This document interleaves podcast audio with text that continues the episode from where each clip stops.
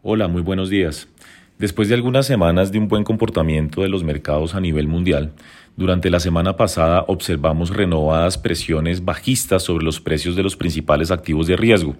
De esta manera, tanto las bolsas del mundo desarrollado como del mundo emergente mostraron caídas eh, superiores al 1% en la mayor parte de los casos, mientras que los precios de los commodities tuvieron también presiones bajistas importantes, destacándose el precio del petróleo eh, que en el caso del WTI se ubica cerca de los 90 dólares por barril actualmente. Esto se dio adicionalmente en medio de una renovada presión eh, alcista sobre el dólar, con el índice DXY eh, subiendo 2.4%, definitivamente una apreciación relevante de la moneda norteamericana, y además vimos nuevamente importantes alzas en las tasas de los tesoros norteamericanos, con el título a 10 años subiendo 14 puntos básicos y ubicándose actualmente otra vez en el umbral eh, del 3%. En general, los mercados volvieron a responder a señales de desaceleración en importantes economías del mundo que han nuevamente incrementado la probabilidad de una recesión global,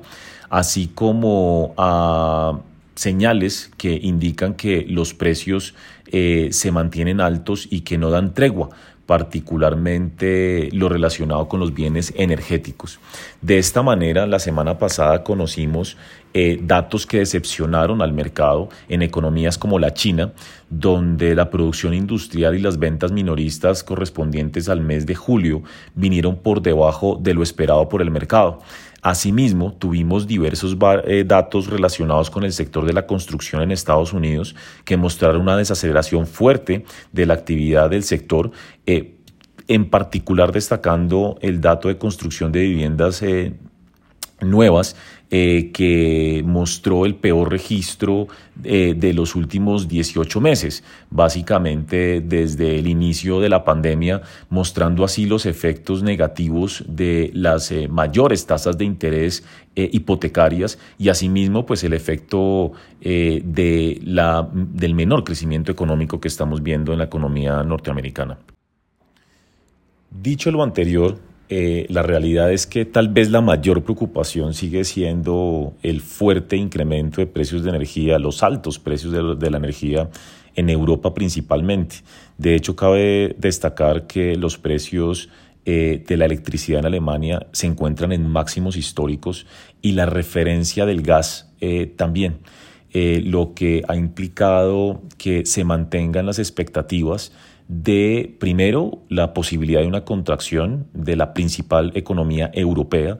eh, en el invierno que comenzará en los próximos meses y por el otro lado que eh, las autoridades monetarias a nivel mundial mantengan eh, una serie de ajustes en las tasas de interés que pues asimismo retroalimenten la posibilidad de un menor crecimiento económico. En ese orden de ideas, eh, a pesar de que la inflación en Estados Unidos aparenta haber alcanzado un pico en el mes de junio y así mismo los datos de actividad económica reflejan la posibilidad efectivamente de una recesión en los próximos trimestres, eh, recesión en su definición más amplia, no netamente eh, la definición o el debate técnico de dos contracciones consecutivas de la actividad económica.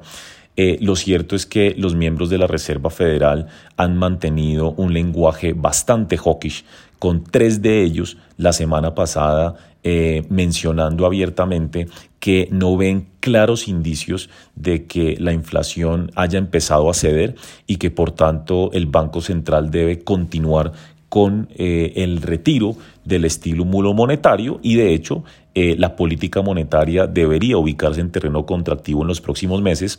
lo que ha dado pie a lo mencionado previamente y es un nuevo incremento en las tasas de los tesoros del bono norteamericano eh, y a que el mercado nuevamente descuente que la Reserva Federal subirá la tasa de interés en la reunión de septiembre en al menos 50 puntos básicos, aunque hay que decir que el mercado está bastante dividido y le otorga una probabilidad de casi el 45% a que la Reserva Federal suba la tasa de interés en 75 puntos básicos el próximo mes. Inclusive hay que mencionar que las noticias negativas en términos de los costos de energía no eh, se detienen porque hoy se conoció que eh, Rusia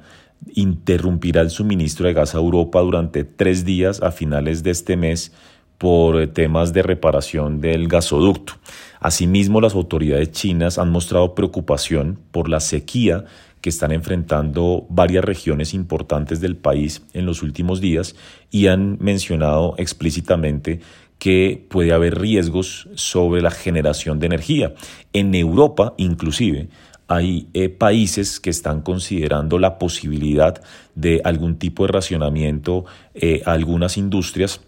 para lograr tener la energía suficiente que es necesaria para el invierno que se avecina.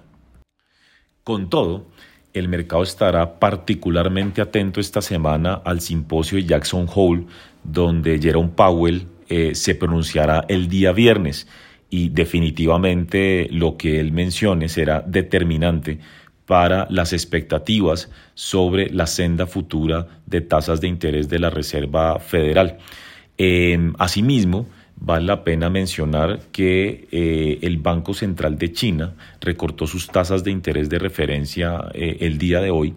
y eh, podría a, a eso ayudar a algún mejor comportamiento del mercado. Pero vale la pena mencionar que los inversionistas y economistas consideran que los recortes que se han dado entre 5 y 10 puntos básicos probablemente no son lo suficientemente importantes para evitar una desaceleración de la economía, principalmente considerando los problemas que enfrenta eh, esa economía en el sector inmobiliario. Así que lo determinante para los mercados es y seguirá siendo lo que haga o deje de decir la Reserva Federal, como siempre lo hemos eh, mencionado en los últimos años.